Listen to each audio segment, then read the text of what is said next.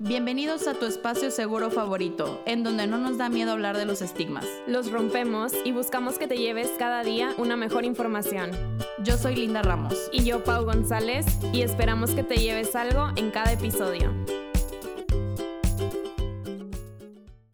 Hola, bienvenidos a otro episodio de ¿Y qué te llevas? El día de hoy tenemos un invitado muy especial que estoy segura que muchos de ustedes conocen y si no, pues ya se darán la oportunidad de conocerlo.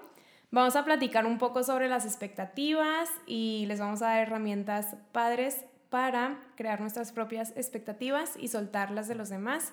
Así que bienvenido Alberto, ¿cómo estás? Hola, estoy muy bien, estoy muy feliz de estar aquí. Yo te había dicho que estaba esperando el momento en el que me invitaran desde hace meses y ya estoy aquí, entonces estoy muy feliz de poder platicar con, con ustedes y con los chicos que nos van a estar escuchando. Yay, bienvenido. Gracias. Fue, fue muy rápida la presentación a mí. Yo pensé que Linda iba a hablar primero. Y yo de que, ¿qué? ¿Cómo? Ah, hola. Ah. Y Linda también está con nosotros. Sí, como siempre. Hola. No, Alberto, pero si quieres, para la gente que no te conoce, platícales más o menos qué haces, eh, qué estás haciendo ahorita. Eh, yo soy escritor. Bueno, soy booktuber. Primero booktuber antes de escritor. Hablo de libros en internet. Recomiendo pues algunas lecturas. Empecé en esto hace siete, ocho años más o menos, porque quería formar una comunidad de personas que se recomendaran libros. A mi alrededor no había lectores, entonces yo me sentía muy solo, quería hablar de libros con, con gente. Entonces descubrí que existía este mundo en inglés sobre todo, el mundo de Booktube, y decidí crear mi propio canal. Así empecé y hubo muchos chicos que también estaban haciendo lo mismo, entonces se creó una comunidad súper bonita y empezó a crecer todo mucho. Eh, y pues como mi vida ha estado rodeada de libros desde hace varios años, creo que el paso lógico era escribir mi propio libro, escribir mi ah. propia historia. Y una vez, cuando tenía el corazón roto, estaba muy triste, eh, me puse a escribir como todo lo que estaba sintiendo. Y así nació mi primer libro que se llama Ocho dólares que me recuerdan a ti. Tengo otro que se llama Todo lo que fuimos y el más reciente que se llama Anoche en las trincheras. Entonces, soy booktuber y escritor. Mi vida está rodeada de libros básicamente. Oh, ¡Qué cool! Ya sé. Está muy padre. La verdad es que es el trabajo ideal. No me imagino haciendo ninguna otra cosa. Me encanta. ¡Ay, qué bonito! bueno, ya saben los títulos, por si quieren leer alguno. Yo ya leí los tres y los tres los recomiendo. Entonces, pues qué cool. Gracias por estar aquí. Creo que como se imaginarán, es una persona muy adecuada para hablar del tema de las expectativas porque creo que sales totalmente de la norma pues de todo lo que cuentas, ¿no? En tu historia, desde ser un escritor, creo que es difícil ser un escritor como en general, y luego más aquí en Monterrey y no sé, como todas las críticas que me imagino que te han de llegar, ¿no? O que al principio, no sé, todos estos cuestionamientos. Entonces, bienvenidos a todos y gracias por aceptar la invitación tan esperada.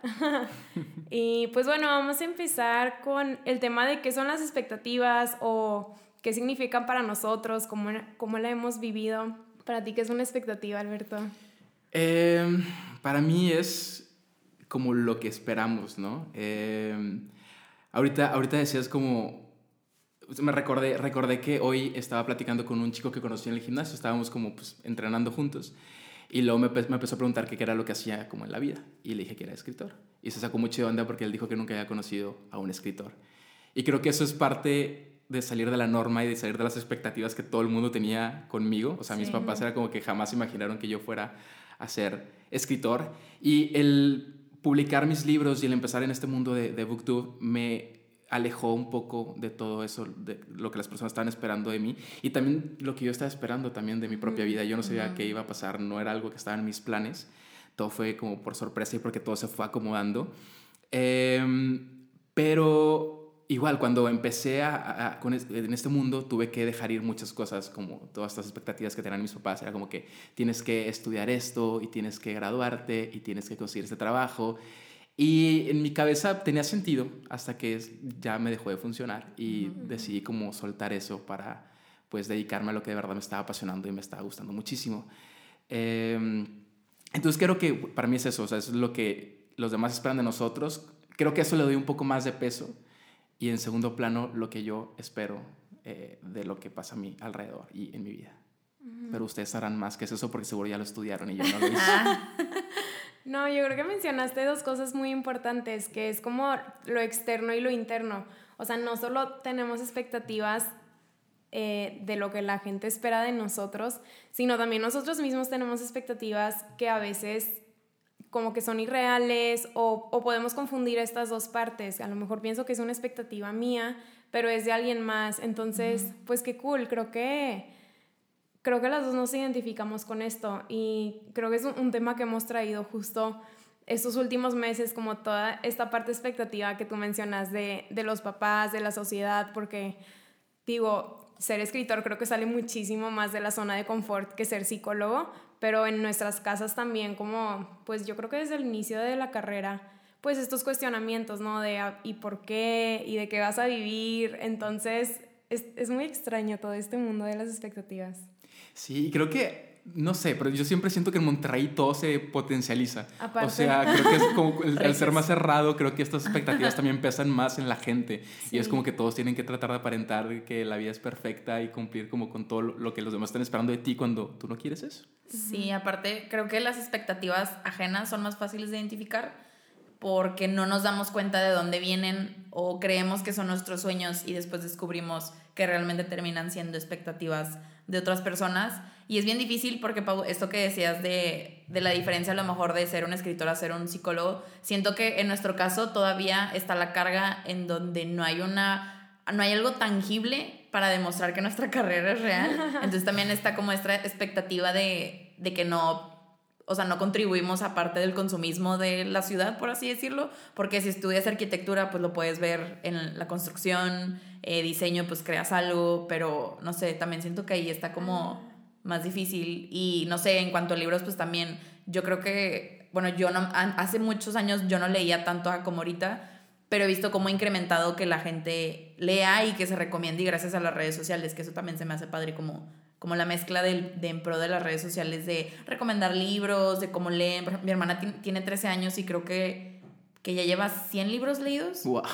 Y yo a los 13 años yo creo que nada más había leído los que me pedían en la escuela, entonces también está padre como ver que están cambiando las expectativas de las nuevas generaciones, ¿no? Qué locura leer 100 libros. Yo no, este año, mira, fue de mis peores años en lecturas me pareció muy interesante lo que dijiste de cómo la psicología no es algo que se materialice y que no puedan ver. Qué fuerte.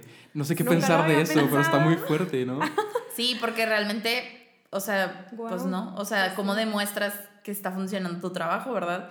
Porque, pues un médico, o sea, dentro del área de salud, médicos, nutriólogos, pues sí es algo más visible, pero en nuestra carrera no. Sí, todo es muy subjetivo. Sí, muy. Y por eso realmente, bueno, en nuestros casos, pues bueno, en lo personal, mi papá no cree en la psicología. Bueno, ahorita sí ya dice, pero antes no.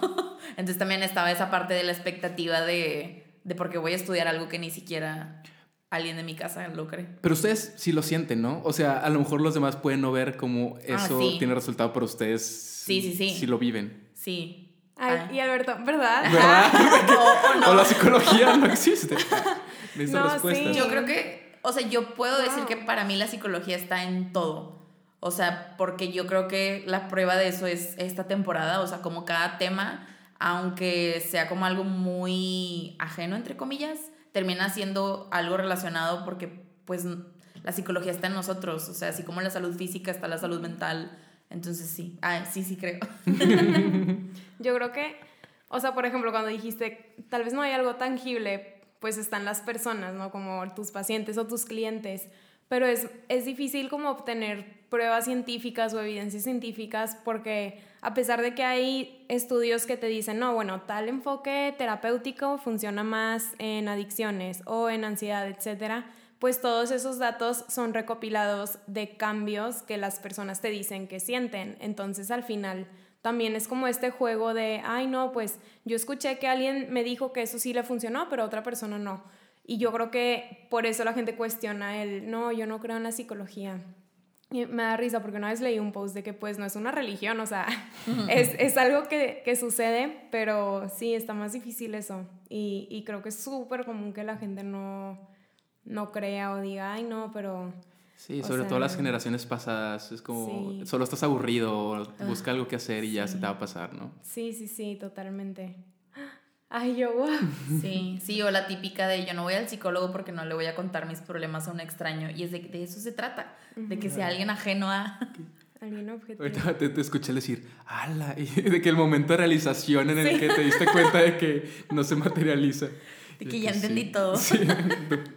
Literal, no, no, no pensé cuestionarme esto nunca. Ah, wow. Este, pues sí, o sea, creo que son como muchas expectativas a cumplir y muchos cuestionamientos. Entonces, digo, creo que las dos por eso empezamos a hacer también lo que hicimos, como formas de sanar nosotras también, o sea, como eh, cosas terapéuticas para nosotras.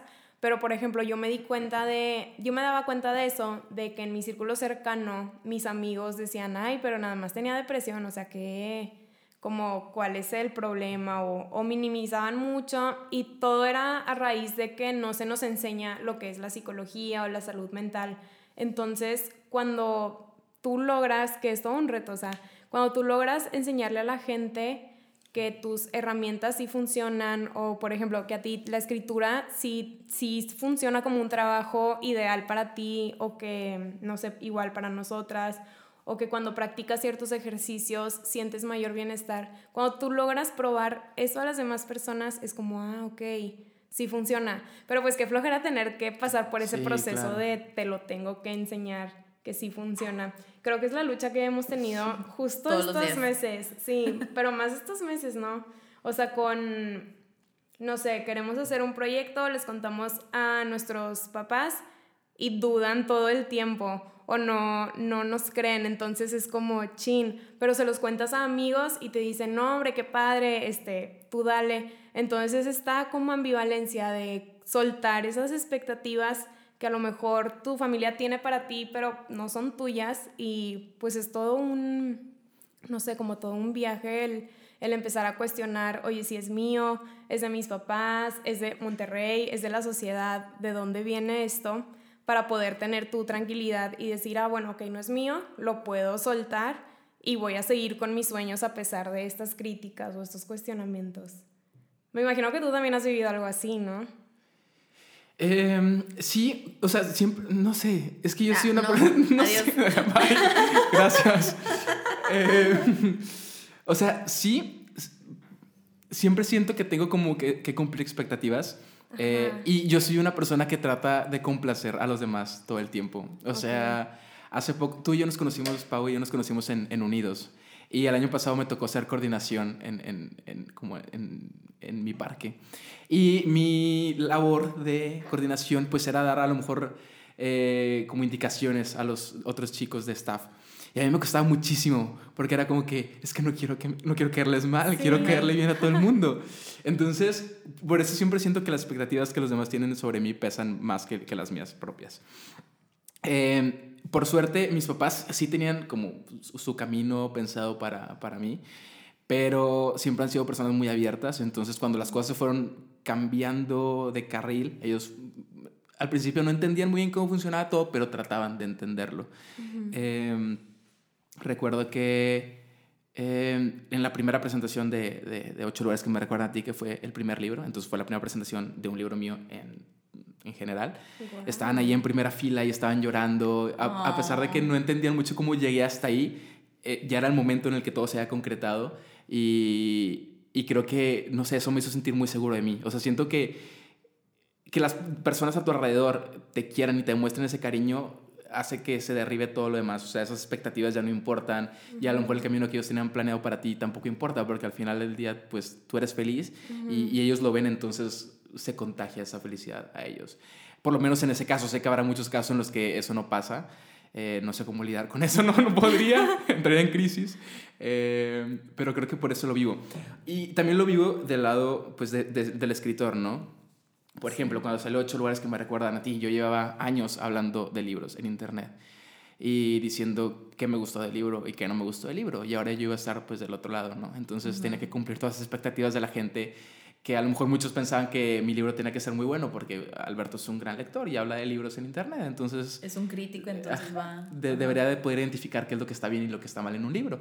Entonces eso estaba como en mi espalda todo el tiempo mientras escribía la primera novela y me tardé muchísimo en terminarla, por, justo por eso, porque era, es que esto no está bien, tengo que cambiarlo. Em, y lo dejé ir en el momento en que me dije, bueno, nunca va a ser perfecto el trabajo que, que, que estoy escribiendo, estoy aprendiendo, es mi, mi primera novela. Y podría aprender como a oscuras y que nadie vea el trabajo que hice eh, un trabajo que creo que vale la pena que lo vean, pero podría ocultarlo y podría seguir aprendiendo sin que nadie vea mi crecimiento, pero creo que ese no fue el camino que estaba buscando, entonces, perdón, eh, decidí mejor aprender ante los ojos de todos, entonces con ocho lugares lo que se publicó me gusta, y luego viene todo lo que fuimos que me gusta todavía más, porque aprendí mucho del primer libro, y luego Anoche en las trincheras que todavía me gusta más, entonces creo que está padre también ver que, ver que las personas vean como este crecimiento y que lo que creas no tiene por qué ser perfecto y puedes ir mejorando o puedes no mejorar y está bien, es como no tienes por qué estar creando cosas que sean perfectas. Eh, y también, o sea, salió el primer libro y era como que le fue súper bien en ventas, mi editorial está contenta, pero ahora viene el segundo libro y no sé si va a vender, entonces ya no son solo las expectativas eh, con mi contenido, sino con las ventas, porque un libro puede ser muy bueno y puede no vender nada, entonces era como, me estaba volviendo loco. Em, y, eso me va a pasar, yo creo que cada vez que saque algo nuevo, pero sí, sí, tengo mi momento de pánico y eso, a lo mejor es un mes en el que estoy de que he vuelto loco día y noche, pero una vez que el libro sale y empiezo a recibir retroalimentación o voy a las presentaciones del libro, que me ha tocado presentaciones en donde hay 800 personas y he ido, una vez me tocó en, un, en Medellín, fueron tres personas en mi presentación. Era martes y eran las 2 de la tarde o algo así, el peor horario del mundo, pero tres personas. Eh, y creo que bueno, no hay nadie, lo vamos a hacer la presentación como quiera de todas formas y poder platicar con estos chicos que vinieron a, platicar del libro, ¿no? Y hay veces que pues va a, haber, altas y va a haber bajas y es parte del camino, ¿no? Eh, creo que he hecho las paces con eso, con el que a lo mejor las cosas no siempre van a ser perfectas y a lo mejor el siguiente libro que saque pues no va a ser el mejor en ventas o a lo mejor a la gente no le va a gustar y pues está bien, yo ya como que ya entregué todo lo que tenía que entregar ahí, ya de mi corazón y no puedo estar controlando el resultado todo el tiempo. O sea, si te pones a pensar en que, las cosas tienen que ser así, pues es un desgaste súper, súper grande y creo que no vale la pena, no sé. Wow, estoy impresionada. Qué padre. Ay, Alberto, gracias por compartir cosas como tan personales con nosotras. Creo que eso es lo bonito de los episodios, el dar a conocer este lado honesto, porque Ajá, cuando llegaste me acuerdo que me dijiste, no, pero yo no leí el tema y yo, no, no pasa nada. Venimos a ser como honestos y, y sí, creo que dijiste algo muy importante, o sea, que yo también me identifique mucho, de que a veces le damos mucho más peso, o bueno, a mí también me pasa como a ti, de que le das más peso a las expectativas de otros y a lo mejor eso te nubla eh, con tus propias expectativas o no te permite como, pues sí, o sea, el, el ser tú mismo o buscar tu caminito de la felicidad. Pero me gustó esto que dices de, bueno, cuando ya lo solté, fue cuando ahora sí soy feliz y eso está muy cool. Creo que es todo un reto soltar esas expectativas. Da miedo. O sea, sí. ¿Cómo lo hiciste? Ah, ¿Cuál es tu secreto? No tengo ni idea. O sea, de verdad que, que, no sé cómo pasó todo. Es que de verdad creo que se fue acomodando todo sin que yo me diera cuenta realmente. Eh, no tengo, la verdad es que me gustaría tener una respuesta y decir esta es la clave para soltarlo, pero no. Y, y, sé que hay miedo, o sea, aún tengo miedo. Es como, eh, estaba estudiando mercadotecnia y abandoné la carrera justo como para seguir este sueño. Y bueno, ¿qué pasa si este sueño pues, no se cumple? O ya se cumplió estos cuatro años, ¿qué pasa si, si ya acabó el sueño? ¿Y qué voy a hacer de mi vida? No tengo una carrera terminada. Eh, y, y, eso como si, si a veces se me quita el sueño. Em, y, y, me pone muy nervioso. Pero pues también hay que, hay que confiar en que las cosas van a acomodar, sí, pero hay que también tratar de trabajar en, en otras cosas. Acabo de abrir una taquería, por ejemplo, es como que es también mi ah. colchoncito que me quita, me da tranquilidad. O estoy como tratando de mover el dinero para saber que si el sueño ya deja de funcionar económicamente, porque al final del día necesitamos dinero, eh, podría seguir escribiendo por placer, pero si ya no se venden, pues tendría que conseguir trabajo o algo. Y no tengo una carrera. Entonces, eh, durante todos estos días que estoy disfrutando el sueño de ser escritor, pues también estoy como moviendo eh, el dinero para tratar de hacer algo si las cosas no funcionan. Y eso me da mucha tranquilidad, eso es lo que a mí me funciona. Eh, pero supongo que habrá cosas que les funcionen a los demás de diferente manera. O a lo mejor hay gente, hay personas que el dinero es cero importante para ellos, que no lo entiendo por qué, porque necesitamos dinero para comer y para... pero bueno, habrá, habrá alguien que se sienta cómodo con, con eso. Eh, pero eso es lo que a mí me da tranquilidad, como saber que voy a tener como mi seguridad financiera asegurada durante algunos años. Porque si no, sí, sí, sí, creo que sí. Es que no sé, es muy difícil todo. Ya, me, voy a tener una crisis existencial al terminar el podcast. Estoy, analizando mucho lo que estoy pensando y lo que estoy sintiendo. Pero qué padre. Es que no, es algo que no pensamos normalmente, creo. Creo que por eso está padre ir con el psicólogo, ¿no? Porque te, te va guiando. Esta, es mi terapia pública. Esta es una terapia sorpresa. y gratis, mira, mejor. Eh, te va guiando, sí, ¿no? Te guían como por el camino que a lo mejor tú no estás viendo claramente. Qué padre. Ay, qué bonito. ¿Ves? Aquí está tangible. Ah, prueba. la prueba. Ah. No, pero me encanta esto, Alberto, porque creo que, en resumen, a lo que dices, yo creo que lo que yo me llevé ahorita de esto es, o sea, hacerlo con todo y miedo, ¿no? O sea, hacerlo con todo y las expectativas que tienes de las personas a tu alrededor y las que tú tienes. Digo, en mi caso, lo que, que yo he vivido, que creo que es muy similar a Pau debido a la carrera, es estas expectativas. Una, que nuestra carrera es famosa por pues no, no, no, que no hay tanta ganancia económica la, los primeros años y es una realidad. Y las ofertas de trabajo son horribles y mal pagadas por lo mismo que como no es tangible, la gente yo creo que es a lo que menos le quieren invertir, obviamente. Entonces sí digo, yo creo que, o sea, en mi caso igual, obviamente sigo teniendo expectativas y, y yo creo que al final yo soy mi mayor juez debido también a expectativas que he creado de otras personas, pero igual, pues lo sigo haciendo con todo y miedo porque era algo que estaba platicando con mi papá y le contaba como estos planes que tenemos para el 2020 y él me hace el comentario como, ay, hubieras estudiado leyes o contaduría y ya estarías trabajando en el despacho, porque mi papá tiene un despacho fiscal y yo así como, pues sí, lo hubiera podido hacer, a lo mejor y terminaba la carrera, pero probablemente tendría depresión. Le digo, entonces yo creo que prefiero quedarme con mi sueño y con mis miedos y mis crisis que al final pues me hacen feliz. O sea, al final creo que le gana más la felicidad sean noches de llanto, de estrés, de no sé qué va a ser de mí, no sé qué voy a hacer, no sé si esto va a funcionar, pero es mejor eso a, no sé, digo yo, la verdad, en, en psicología llevamos muy pocos números, pero los pocos números que llevamos yo los reprobé. Entonces digo, no, o sea, ni cómo, ni cómo intentar forzar entrar en un, en un molde que alguien más quiere, que en este caso es mi papá, por simplemente, no sé, como tú dices, dinero. Obviamente a mí me preocupa el dinero porque claro, necesitamos el dinero para vivir, pero pues sí estoy segura que prefiero que me tardarme más en llegar a lo mejor a una posición económica, ahorita ya estar así como, ay, sí, soy abogada, pero pues todos los días... Feliz. Ajá, sí, no me llena y no, no me quiero levantar.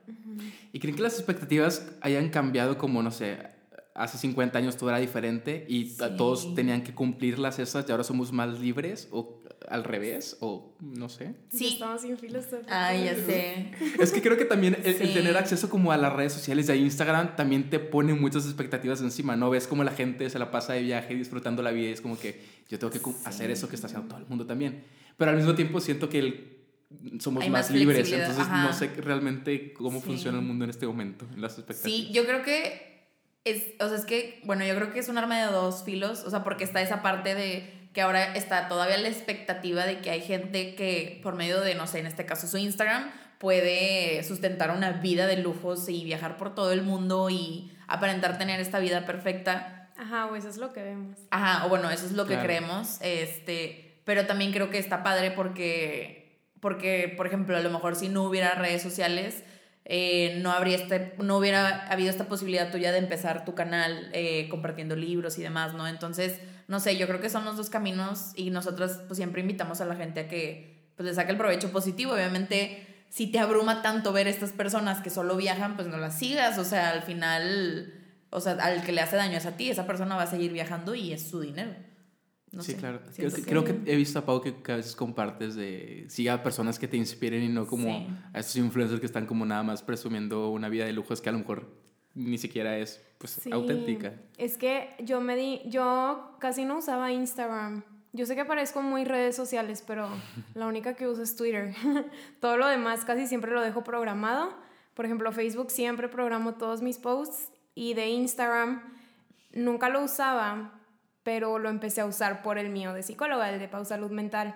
Entonces en ese Instagram empecé a seguir puras cuentas relacionadas a salud mental, como a quotes positivas, cuentas eh, parecidas a las nuestras. Entonces yo me di cuenta de, del valor positivo que sí me aportaba. O sea, antes no me generaba valor negativo ni positivo, era neutro, pero me di cuenta que sí me generaba como mucho bienestar. Pero luego empecé a usarlo igual, pues en mi cuenta personal y sí seguía muchas cuentas eh, y me daba cuenta que a veces pasaba muchas horas como en Instagram y me quitaba energía ahora de que, ay, chin, igual me comparaba, ¿no? De que ves a la gente viajando. Creo que ese es, ajá, como dices tú, arma de doble filo, porque como ya, o sea, no solo te puedes comparar con la gente de tu escuela o de tu trabajo, como que tu círculo cercano, también con gente de otros países, entonces siento que es más presión. Eh, pero bueno, yo estoy muy peleada con esos como bloggers o influencers que mi, mi, pelea principal es que vendan como cosas de la salud, pero disfrazadas de amor propio que en realidad no, no son positivas o no son buenas. Y yo me he dado cuenta de que hay muchas personas así. Y, y creo que como un buen cambio es eso, ¿no? Ir eliminando cosas.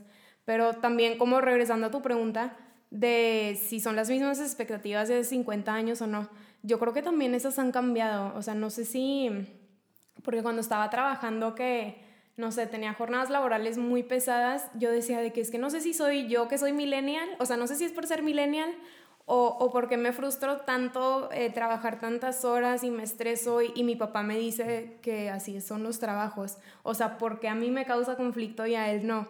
Y le pregunté a una amiga de que, oye, ¿tú qué piensas? O sea, porque yo he notado que muchos amigos también estaban muy estresados. Digo, recién nos habíamos graduado, eran nuestros primeros trabajos y era acostumbrarte ¿no? a, este ritmo nuevo y diferente de trabajo. Pero le pregunté y ella me decía, no, pues mira, es que a nosotros nos tocó la globalización, entonces, por ejemplo, yo que me fui, o sea, mi amiga, yo que me fui a intercambio Italia, eh, me di cuenta de las jornadas laborales que trabajan allá y cómo comparándolo con México, aquí está muy mal pagado en general como todas las industrias y aparte es muy de, de, que ponte la camisa y horas extras. Entonces creo que es una mezcla de ambas, de que han cambiado las expectativas para con nosotros y que nosotros nos damos cuenta comparándonos con nuestros países. Entonces siento que también somos como una generación muy crítica, o al menos últimamente me he rodeado de muchas personas que como que todo el tiempo estamos cuestionando y pues sí, siento que es esto, o sea, yo siento que son las dos cosas, no que solo un factor ha influido, pero wow, sí está muy no sé, está muy loco pensar en esto. Sí, a lo mejor es un cambio positivo en, si podemos comparar el pasado y el presente, sería como las expectativas que están sobre las mujeres, ¿no? Sí. A lo mejor que aún hay mucho trabajo por hacer, claramente, pero ya las mujeres son más libres y ya no se espera que estén en casa cuidando a los niños, ¿no? A lo mejor eso sí podría ser como un cambio muy visible, no, no sé. Eso está muy padre, o sea, porque son cosas que ves como la humanidad va creciendo. Digo, sí, como dices tú, obviamente aún hay mucho trabajo por hacer, pero antes, o sea, bueno, ni siquiera nos tenemos que ir tan lejos de que mi abuelita, según yo, a ella su papá no la dejó estudiar una carrera profesional. Entonces, antes pensar en estudiar una carrera era algo como impensable, o sea, era, ¿qué te pasa? Te estás volviendo loca. Y ahorita, pues yo conocí a mil amigas en la, en la carrera, ¿no? en la escuela, en la universidad. Entonces creo que está padre poder comparar como cosas muy específicas porque pues te das cuenta, oye, pues sí, o sea, sí hemos crecido. Y también buscar, siento como que modelos a seguir, digo, también conectando lo que dijiste de hacer como limpia en tus redes sociales, pues busca empresas que te motiven, por ejemplo, hablando del trabajo, o universidades, o no sé, escritores.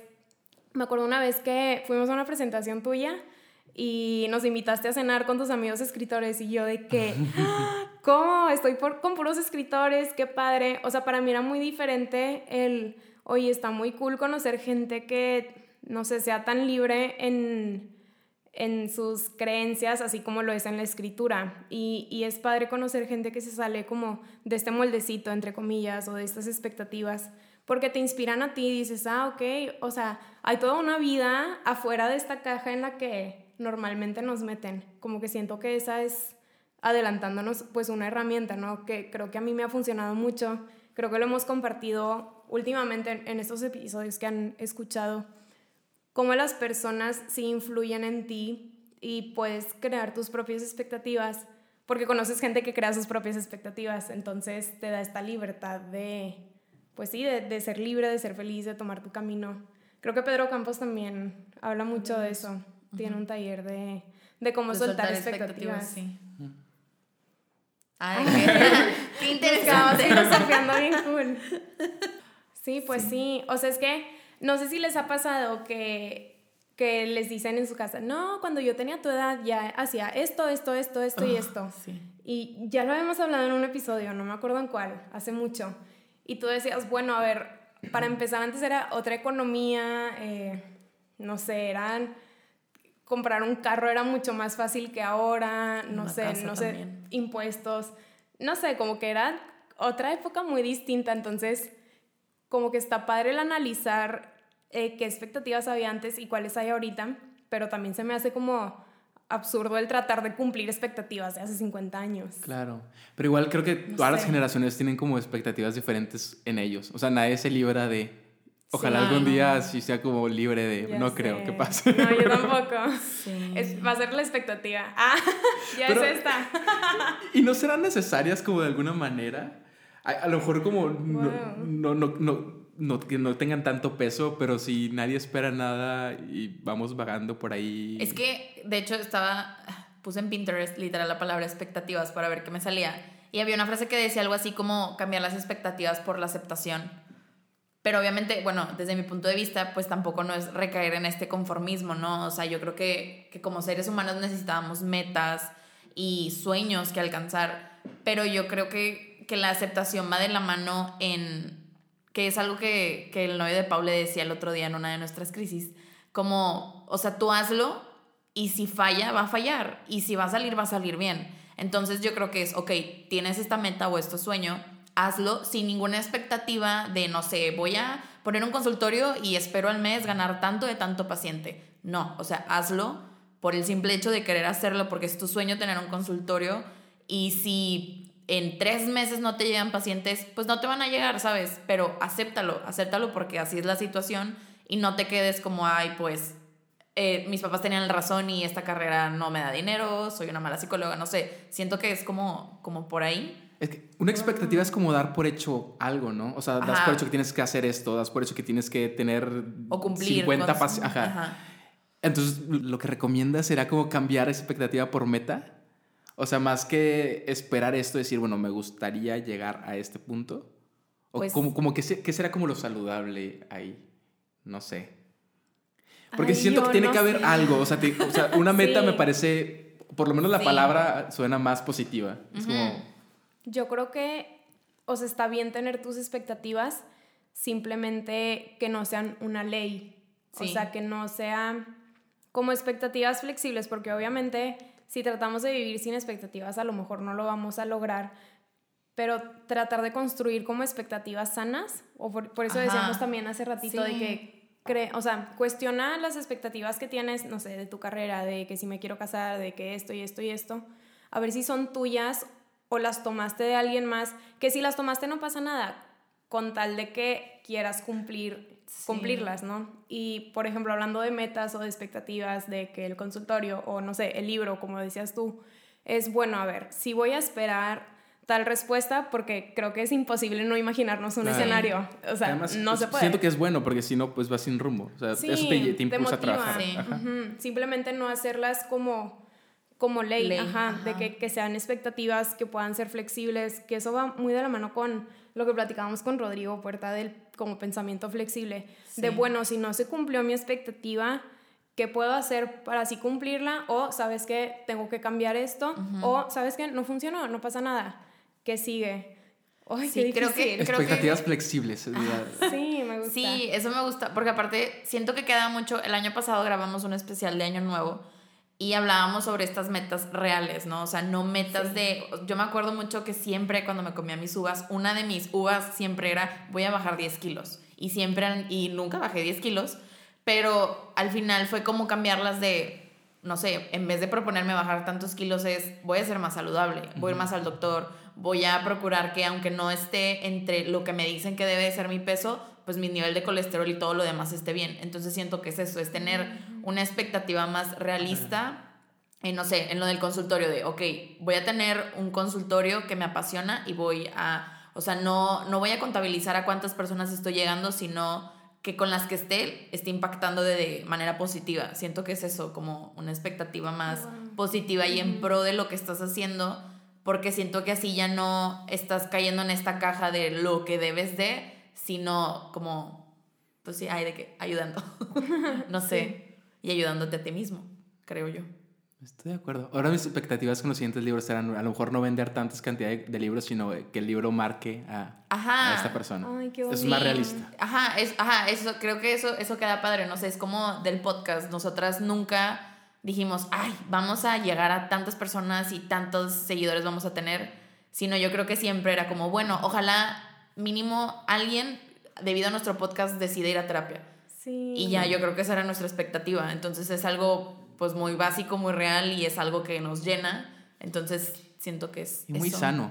Pero creo que es difícil. O sea, ah, por ejemplo, cuando, cuando, yo empecé en el canal tenía cero expectativas. O sea, no, no pensé que nadie fuera a ver los videos, nadie iba a como comentarlos. Y por fortuna creció. Entonces ya te vuelves a, te empiezas a envolver en este mundo de personas que están queriendo escalar y vivir de esto y los números y que si no tienes estos números no podemos ser amigos porque no me sirves. Y entonces te, te vas como envolviendo en este mundo tóxico, complicado. Sí, digo, pues eso también tiene que ver con el medio, o sea, creo que también, pues digo, ya al final esas son esas personas, pero yo creo que... Y no es solo que necesites, o sea, creo que hay personas por ejemplo, Yuya, que, que la admiro muchísimo, creo que es una de esas personas que, que va creando su contenido por la vida. Como le fluye. Como le fluye. Y Sí, o sea, no necesita de nadie más y si no tiene los números, pues como que... Y yo creo que por eso, o sea, bueno, en, o sea, de mi punto de vista, eh, Yuya ha sido exitosa debido a eso, porque ella, a, mi modo de ser, yo sigo viendo sus videos y la veo desde hace años y sigue siendo la misma persona. O sea, así haya sido la número uno en México o Latinoamérica, es ella y se ve que lo hace por el mero hecho de que le gusta. Y siento que esa es la diferencia, que creo que también en otro episodio hablábamos eso. Pues ahorita viene todo este boom de los podcasts, pero te das cuenta cuando alguien lo está haciendo por la mera moda, por la mera expectativa de, ay, yo también tengo un podcast, o por los números, o por querer monetizar. Y no sé, siento que ya ahí ves donde él quiere cumplir una expectativa. Como que sí lo notas. ¿Eh? O sea, sí lo notas. Ajá, sí se nota, sí. O sea, sí, yo creo que sí se nota de volado. A mí me encantó lo que dijiste de empecé mi canal sin expectativas, porque así nació el podcast de que... Sí. Ah, ah vamos a abrirlo, a ver qué pasa. ya tienen estas conversaciones como quiera en, como en uno a uno, ¿no? Supongo. Entonces, mejor que lo escuchen las personas. Sí, mejor lo grabamos. Ya sé, de que, que quede registrado. Sí, o sea, era como, bueno, a ver qué pasa. Y yo creo que han sido de las alegrías más como orgánicas, más bonitas que hemos vivido. Y eso es lo que está bien padre. Pero está difícil porque dices, bueno, ¿cómo traspaso esto a todas las áreas de mi vida? Pues, o sea, es difícil. No se puede no tener expectativas de algo. Es como cuando vas a ver una película y no esperas nada de ella y resulta que estuvo súper padre porque no esperabas de nada de ella. O hay películas súper buenas que todo el mundo te dice, es súper buena esta película. y la vas a ver como que, eh, bueno, o sea, sí está padre, pero eh, era, era menos de lo que esperaba. Creo que justo eso lo pasa con el podcast y el canal, ¿no? De que lo, hacemos sin esperar nada y la sorpresa es súper grata y todo es súper bonito. Sí, siento que es más bonito. Sí, sí, sí, totalmente. Porque no hay un límite, o sea, claro. llega, te llena. Qué padre. Qué Ay, de qué. Ah, nuestros proyectos. Sí, creo que, o sea, es muy interesante eso y digo, yo creo que hay cosas que obviamente vamos a tener que planear o pues no, bueno, no planear, sino como, bueno, tienes que tener cierta expectativa o esperar algo, no sé, hablando de, por ejemplo, la cuestión monetaria, que en esta etapa de nuestras vidas ya nos tenemos que preocupar por eso. Eh, y, y sí, está cool eso por ejemplo, que mencionabas de que, bueno, pero tengo un plan B eh, de dinero para mi seguridad financiera. Creo que eso también está padre y digo, nosotras ya lo hemos compartido, somos personas que vivimos como con ansiedad normalmente, nos estamos cuestionando todo el tiempo como de nosotras mismas. Entonces creo que una forma de balancear esto de, bueno, a ver, me voy a atrever a hacer esto sin expectativas, es tener también un plan B. Siento que no tiene nada de malo, aunque cada personalidad pues se acopla, ¿no? Una vez, creo que fue Leticia aún, no me acuerdo, que compartió de que no, a, mí no me gusta tener plan B, porque si tienes un plan B quiere decir que ya no te vas a enfocar toda tu energía en el plan A. Y a ella le funciona, entonces creo que está padre porque... Ah, expectativas flexibles. Otra expectativas flexibles. Sí, pues, o sea, creo que cada quien lo puede adecuar al tema que sea, puede ser escuela o novio, amigos, eh, proyectos como el de nosotras, un libro, podcast y no sé, qué padre. O sea... Sí, o sea, que no hay un camino. O sea, fue, lo que empezaste a decir al inicio del podcast, de cómo en la psicología lo que le funciona a uno puede no funcionar al otro y por eso la psicología no es tan tangible. Y pues, es lo mismo pues con las expectativas, ¿no? o, los métodos que sigues como para llevar una vida feliz. Como decías, a ella le funciona tener solo un plan, ya se enfoca. Y a mí me funciona tener más planes, así no me estreso y me quedo como con tranquilidad. Qué padre, qué bonita diversidad. Ah, ya sé. Ya sé. Pues creo que ya podemos entrar al tema de las herramientas. Sí. Ok, el día de hoy pues también les queríamos dar herramientas para sobrevivir a todo este tema de las expectativas y bueno, creo que ya lo hemos dicho como a lo largo del episodio, pero una que a mí me gustó mucho era de crear tus propias expectativas y como que suena muy romántico y muy filosófico mm. escucharlo, pero pueden hacerlo literalmente agarrar un papel y hacer una lista o en su celular, en una note, en un dibujo de cuáles son mis expectativas o tal vez cuáles son mis sueños, qué creo que es lo que realmente me va me va a hacer feliz. Y obviamente de la mano como siendo flexibles, esto que ya lo mencionamos, y siendo realistas, porque creo que a veces podemos ponernos metas que no son realistas y nos frustra mucho cuando no la alcanzamos, pero tal vez no la alcanzamos porque es algo que no podemos alcanzar, ya sea por el momento en el que estamos, por las condiciones en las que estamos, por nuestra edad, por nuestra experiencia, etc. Entonces creo que eso nos puede dar mucha calma y, y eso lo hicimos justo este año, al, principio, nos pusimos metas realistas y creo que con este ejemplo que dabas tú, Linda, de, bueno, en lugar de decir voy a perder tal cantidad de, de kilos, ¿sabes qué? Me voy a proponer a tener un estilo de vida, saludable. ¿Qué quiere decir esto? Escuchar a mi cuerpo cuando como, eh, cuidar mi, no sé, mi rutina de ejercicio, eh, lavarme mi cara, cuidar mi piel, ponerme bloqueador. Entonces creo que cuando transformamos esas expectativas o estas metas a algo como flexible, algo que se pueda adaptar a nuestras acciones cotidianas, que creo que también eso es importante, podemos cumplirlas, cumplirlas de forma más fácil sin estar como tan abrumados. Obviamente va a haber crisis, pero creo que ajá, van a ser un poco más llevaderas. Creo que yo ahí agregaría que para empezar esa lista primero cuestionemos las que ya tenemos. O sea, por ejemplo, yo al cuestionarme por qué quería bajar tanto número de kilos, pues fue por la parte de, pues es que la sociedad espera que yo sea una persona delgada o no sé, en mi casa todas las mujeres que están en mi casa son delgadas y si yo no soy delgada, no soy parte de mi casa. Entonces siento que, que, eso es algo muy sano. Por ejemplo, yo también tenía mucho la expectativa y yo desde chiquita decía, yo a los 23 ya voy a estar casada y con hijos. Y ahorita tengo 25 y yo creo que todavía me faltan otros 5 años para querer formar una familia. Entonces después me di cuenta que era como esta parte que decíamos, que también ha cambiado la expectativa de lo que se busca o se quiere de una mujer que quiera formar una familia. Yo me di cuenta que no era mi prioridad y al final es como, no, pues la verdad mi expectativa ahorita es, ya tengo mi carrera, ahora quiero una maestría y no quiero tener una familia hasta tener una maestría. Entonces siento que, que de ahí te vas dando cuenta de dónde viene, porque muchas veces viene tanto de la cultura o tanto de tu familia, eh, lo que se te ha impuesto y lo que has visto también, porque yo creo que también muchas de nuestras expectativas es cuando ves lo que ya cumplieron otros. O sea, yo al ver que mi papá ya, no sé, a él él fue papá por primera vez conmigo cuando, tuvo, cuando tenía 21 años, entonces para mí era como que, ay, pues si él pudo ser papá desde los 21 y ahorita ya tiene tanto y le va bien, ah, pues porque yo no, ¿verdad? Pero pues no es algo realista, igual como decíamos, eran otros tiempos, eran otras cosas, entonces sí, siento que, que la parte de cuestionarnos es algo que siempre los invitamos y que creo que entra totalmente en esto. Sí, creo que también podemos hacer como una lista de a ver cuáles son las expectativas que tengo. Puede ser como de la vida en general o de la carrera, de familia, etcétera, y a raíz de eso comenzar a cuestionar. Que creo que va de la mano con la que sigue. Me gustó lo que dijiste de también quieres cumplir lo que ves.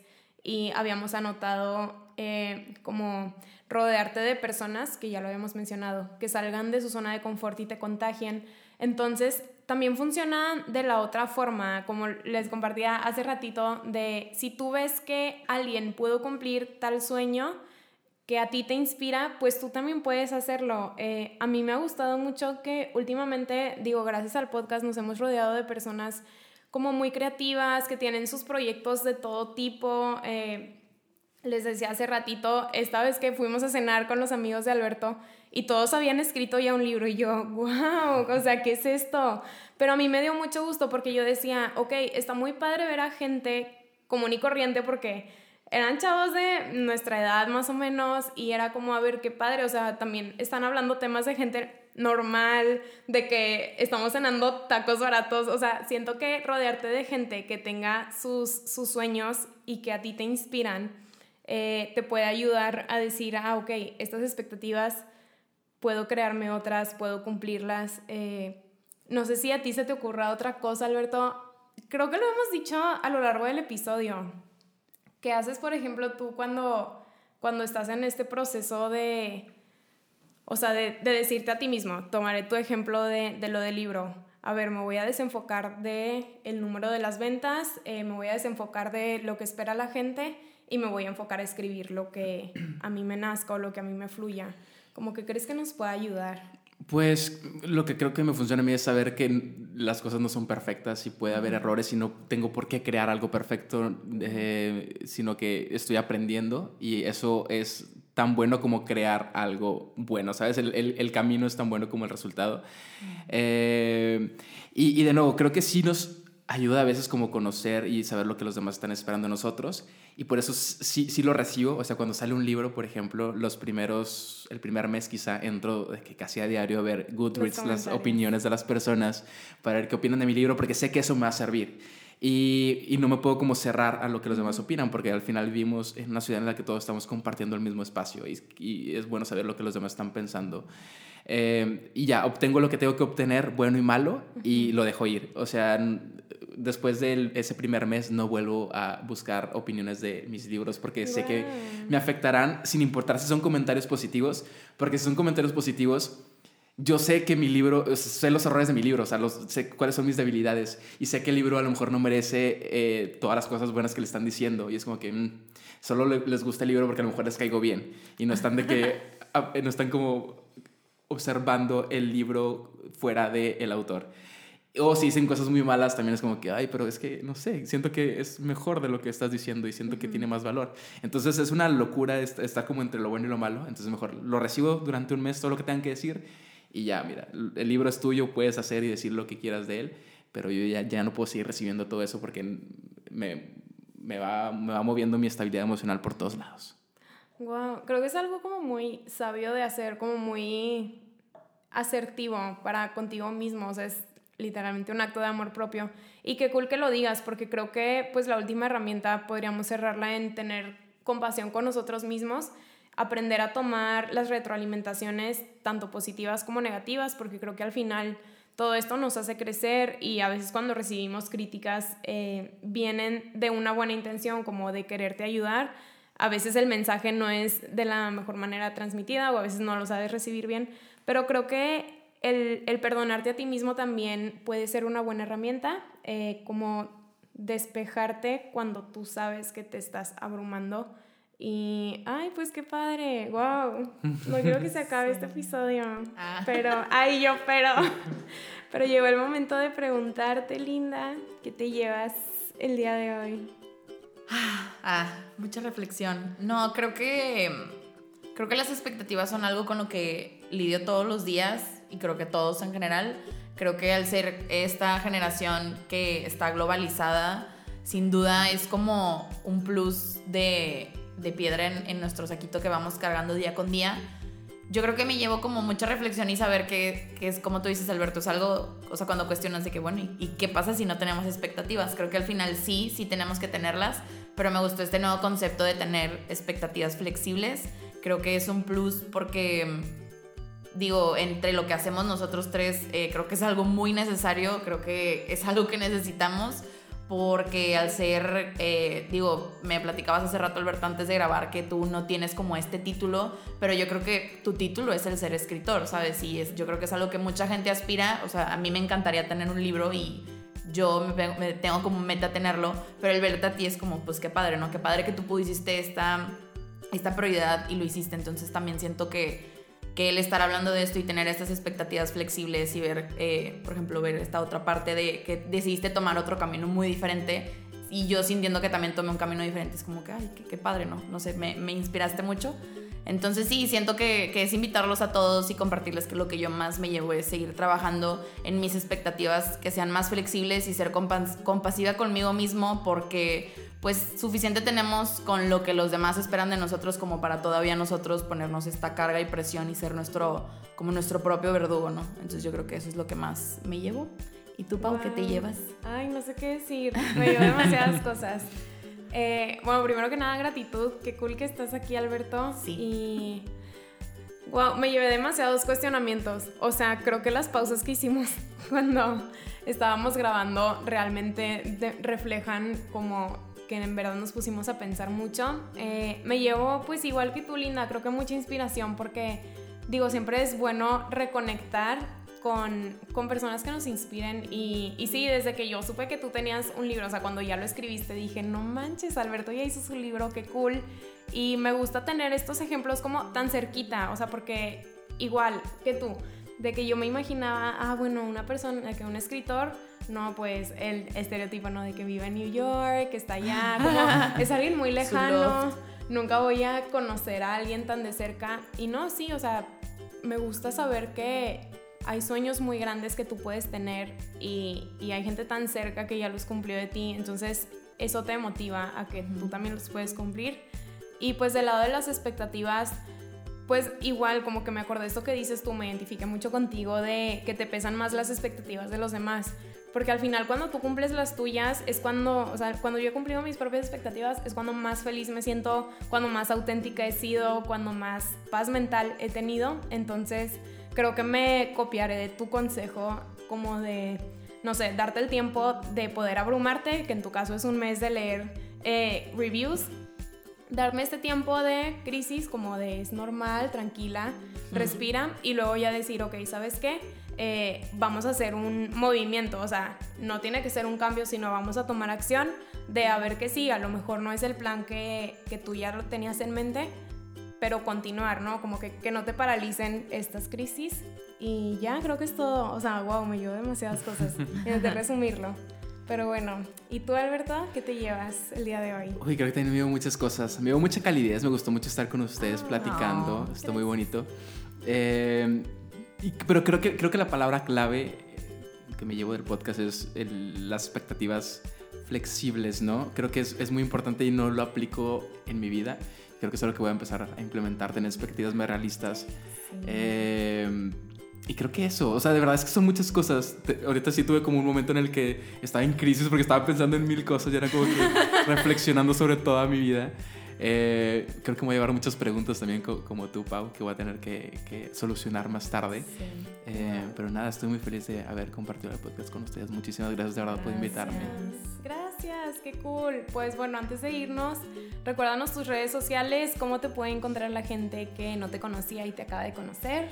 Sí, me pueden encontrar en YouTube como Abriendo Libros, en Twitter, Instagram como Alberto V-I-L-L, o sea, las primeras cuatro letras de Villarreal, solo que Alberto Villarreal está ocupado. Eh, y en Facebook como Alberto Villarreal.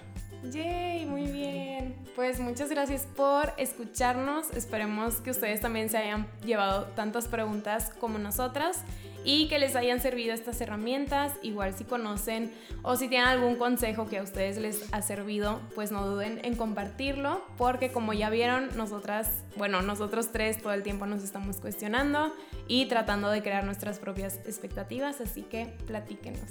Sí, no, no olviden que nos pueden encontrar en todas nuestras redes como arroba y que te llevas. Yay, bye, nos vemos en el otro episodio.